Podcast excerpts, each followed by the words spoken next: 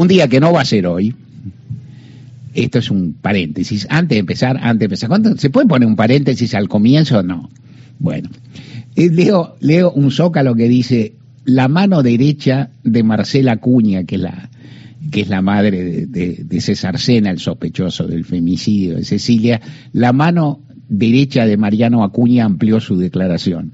Y uno a mí no me sale sino imaginar una mano hablando, ¿no? Como, como en los locos Adams había una mano así, estaba dedo, ¿no? Había una mano que salía de una caja, bueno, algo así. Es así, no es así, en fin, punto. Punto. Empezó, ¿cuándo empieza la campaña? No sabemos, en el sistema argentino no sabemos, pero el cierre de las listas sin duda significa una etapa, una etapa, una etapa donde se aclaran muchas cosas. Se han formado las listas, da para conversar, ha quedado, algunas personas han conseguido lugar, otras no han conseguido, otras están heridas. Uno mira y dice, ¿qué pasó con tal? Y tal entró, no entró, y quien es, quien analiza la realidad, y quien como uno conoce, hasta un punto, pero conoce lo que son esos cierres. Una, hay una buena frase de Patricia Bullrich en algunos de los medios que leí, que es que un cierre de listas es como entrar elefantes en un fitito. Me encantó.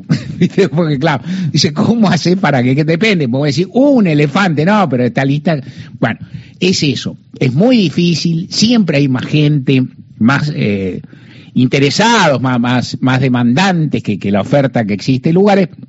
Es difícil, siempre seguramente en un sentido amplio no habrá ningún intérprete o ninguna persona o ninguna agrupación que no piense que se ha cometido alguna injusticia o algunas injusticias o que algún, alguien ha sido relegado. Todo esto es cierto y a la vez se supone o se suponía y se sigue suponiendo, creo yo, que el momento del cierre de listas implica, en el caso particular de Unión por la Patria, la perspectiva de, ir terminando con los enfrentamientos internos y trabajar más o menos unidos, como dice, como, como, como dice el nuevo nombre de, la fuerza política, sin tanta discusión, mientras en eh, para diferenciarse en otro aspecto también de su principal adversario, Juntos por el Cambio, que sigue en una interna muy con mucho furor, con mucha descalificación, que uno piensa leyendo el manual de la política que no es conveniente para mostrarse ante tercero. El manual de la política es resultadista.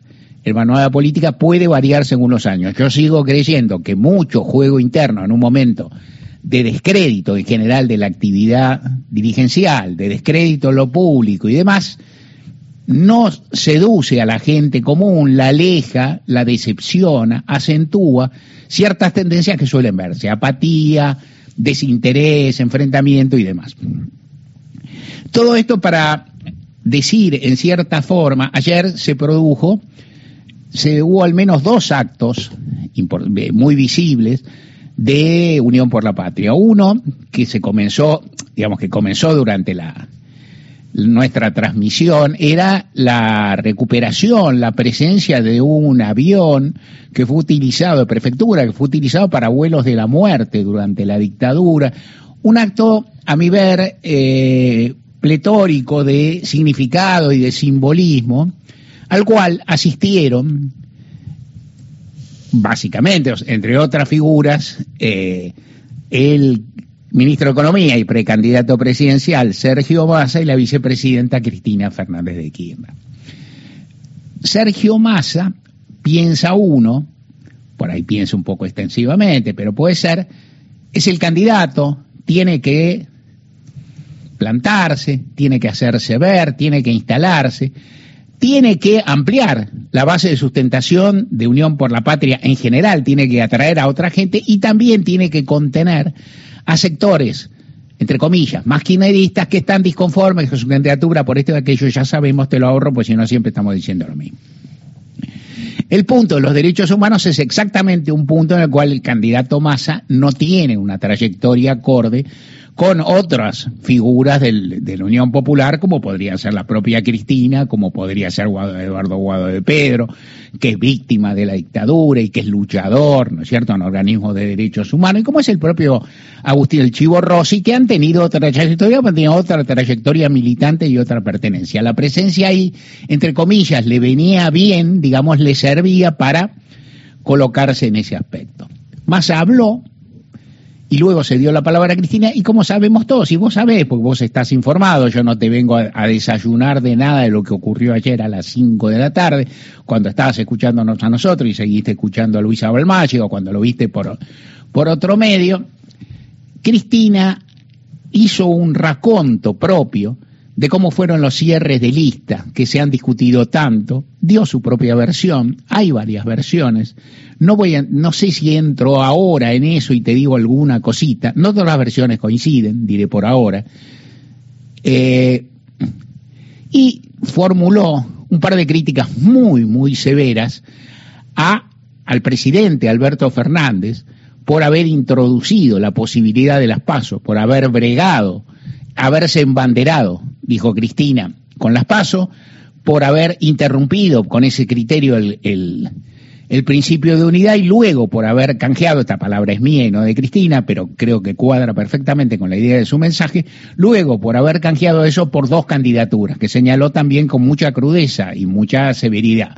La de la ministra de Desarrollo Social, Victoria Tolosa Paz, a quien no nombró por su nombre, a quien no mencionó por su nombre apellido, y el canciller, que es Santiago Cafiero y a quien tampoco mencionó con su nombre y apellido. Dejó un poco afuera Daniel Scioli con que dijo que había conversado y lo dio por traicionado por Alberto Fernández. O sea, Cristina clavó varias picas en Flandes y esto a Susi cuando lo vi, digo mi primera impresión y es como, yo, yo creo que no es un gran momento para discutir todas esas cuestiones cuando han pasado y se han instalado. Cristina, por cierto, dominó otra versión, Cristina quiso salirle al cruce. Entre otras cosas, también Cristina dijo que ella jamás hubiera llamado a nadie para pedirle que se bajara o no se bajara, cosa que se entendió, aludía a Scioli, y sin duda aludía, pero tal vez también aludiera a Axel Kisilov, a quien, eh, quien dijo que no se movía de la provincia de Buenos Aires y es que no lo dijo así, pero en definitiva se puede interpretar así, si Cristina, si Cristina se lo podía, se presentaba de candidato nacional, que era lo que quería Máximo Kirchner. Para mí esa resolución fue la mejor que hubo el otro día, o sea, que Axel quedara como candidato en provincia. Lo otro es más opinable y aparte está vulnerado por este modo de discusión que a mí me parece poco feliz. Cuando terminó la cuestión, lo que yo me dije como como analista en parte y como persona que simpatiza con esa fuerza, que, es obvio, todo el mundo lo sabe, dije lo mejor que puede pasar es que nadie conteste, contestaron todos. ¿no? Es decir, cosa que aparte era clavada, digamos, lo mejor que puede pasar no pasa, digamos. Entonces contestó Victoria Tolosa Paz, se dio por herida, se dio por ofendida, Santiago Cafiero contestó, tiene otra modalidad, otra cosa, se dio también descartó las críticas y en el camino Daniel Scioli dejó trascender que a él lo traicionaron lo dijo su hija por ahí en un, en un tuit, lo dijo él en declaraciones periodísticas, lo filtró alguien, él tiene un par de operadores muy dinámicos que trabajan mucho con él, o sea, es la voz de él que Cristina dijo que habló con él, confirmando por eso que, que habló, que conversó con Scioli después de esto. Los cierreristas tienen esas cosas. No cabe escandalizarse porque alguien queda fuera, porque alguien queda fuera, porque siempre alguien queda fuera. Y porque en general los cierres son tumultuosos y tal vez no hay una modalidad de si te mando un, telegrama, te siento para conversar y tomar un té a las diez y media de la noche del día que las listas cierran, no, vamos a hablar un par de horas, diez y media con la lista, todo eso es complicado. Para mí no es muy feliz ventilarlo, porque a la gente común le interesa poco y le parece mal. ¿Se entiende? A mí no me parece mal, me parece casi inexorable. Si me apuras, con un poco de perspectiva pasa a parecerme divertido, entre comillas, entretenido, interesante, es así. Cuando se dice de esto, son las reglas de juego, se estas son las reglas de juego, se dice en jerga, no en política, está bien, son las reglas de juego. Ahora, son reglas que son chocantes para las personas de a pie. O sea, eso que vos consideras reglas de juego no son reglas que se remiten a una ética o un criterio de buen trato, de diálogo que tienen las personas comunes. O sea, es una, son las reglas de juego para iniciados. Si jugás a eso, jugás así, pero te van a mirar. Esto es lo que a mí me parece en primer punto. En segundo punto, también me pareció que en la presentación de ayer, ¿Quién quedó? Es decir, quedó enaltecido Eduardo de Pedro, Guado de Pedro, de quien, Cristina dijo que hubiera sido candidato del sector si hubiera habido paso. Había que ver la cara de Guado de Pedro, porque yo tengo un enorme respeto y una cierta simpatía personal, profesional, lo conozco del laburo, lo conozco de la vida militante y demás. Había que ver la cara y la alegría de Pedro, un tipo que, que llano en, el, en su forma de expresarse, ¿no? Es decir, más transparente que muchos otros políticos, qué sé yo, en su modo de expresión, estaba feliz, ¿no? Estaba feliz, se consideraba reivindicado, lo reivindicó también en un sentido Agustín Rossi, lo mencionó elogiosamente.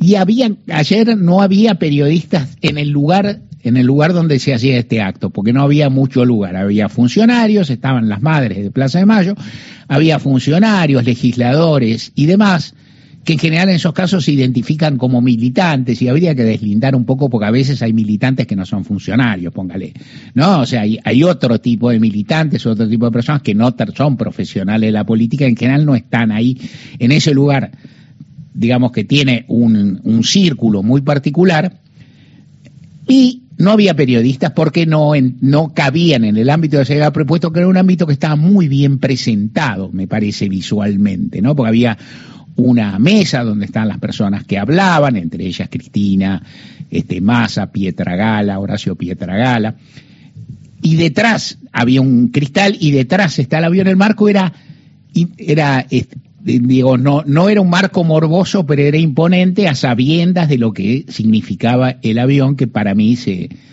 quizás se debió, no sé, como enaltecer más el momento. Pero bueno, esos son lecturas que ya pasarán. Lo cierto es que no había periodistas entonces chusmear cuáles fueron las reacciones de masa mientras Cristina hablaba y este digamos le zurraba tanto a Alberto Fernández, a Tolosa Paz y a Cafiero, que son sus compañeros, ellos dos son compañeros de gabinete, el otro es el presidente con quien se supone que trabaje, no se vio mucho en la transmisión, porque cuando Cristina, por ejemplo, hablaba, decía que Alberto Fernández no hubiera aceptado a Guado, las cámaras se iban rápidamente con una cierta lógica a buscar a Guado. Uno añoraba una cámara que lo mirara Massa, digamos, en ese momento. Y uno imagina la postura de Massa y después uno, como labura de esto, también le preguntó a personas que había por ahí, bueno, qué cara, cómo, cómo estaba Sergio Massa ante la situación. Para mí fue una situación incómoda, para Massa aquí achicó su rol. En lo personal, como criterio, y esto es súper opinable, estamos hablando de, el momento de la campaña es un momento en que o el candidato, por usar una expresión de época que antes no se usaba, o el candidato crece, o el candidato suma, o el candidato, la que voy a usar ahora, se empodera, o está frito.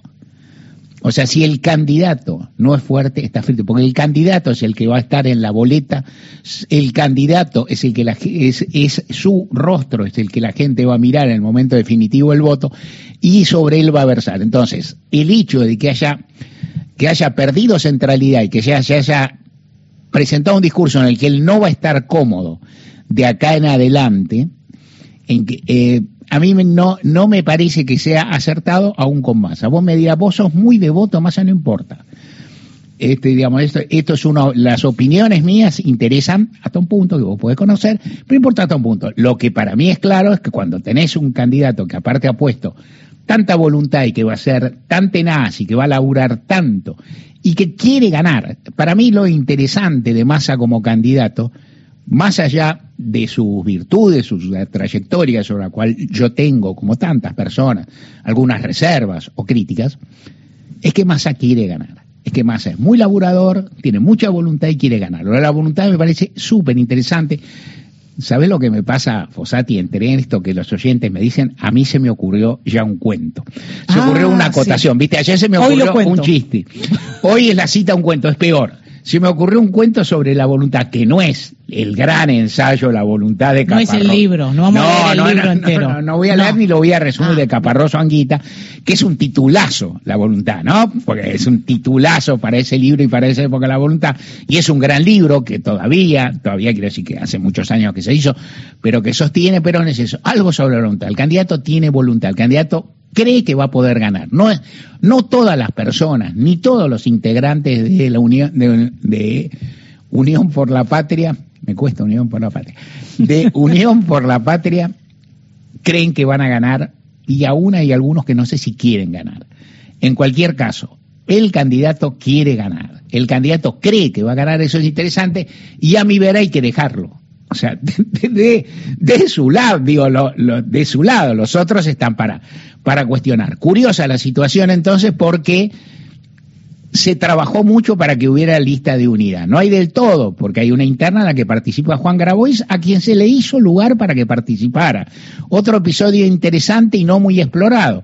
O sea, si a Scioli le hubieran hecho tan fáciles las cosas como Grabois, digamos, hubiera quedado mejor instalado más rápido. A Grabois se le hicieron sencilla, porque tal vez porque en el último tramo, y no está mal, se pensó que era mejor tener alguna interna que no tener ninguna. La interna de los otros está feroz. Los papelones que ha hecho Luis Juez al perder por tercera vez las elecciones para gobernador en su provincia son notables y sobre eso ya se podrían ir sacando ventajas que tal vez se deslucen un poco cuando se habla, se contesta, se replica y el clima interno parece aludir a que la interna continúa también habló Teresa García luego de que hablara eh, Victoria Tolosa Paz y que hablaba Santiago Cafiendo, criticando, o sea, hubo lo que los abogados llamamos réplicas y dúplicas, ¿no? O sea, yo te contesto, yo contesto al que contesta y así. A mí no me parece un aconsejable mecanismo para campaña ni un estético mecanismo para campaña. La campaña recién comienza, seguro, falta mucho, pero a la vez no falta tanto.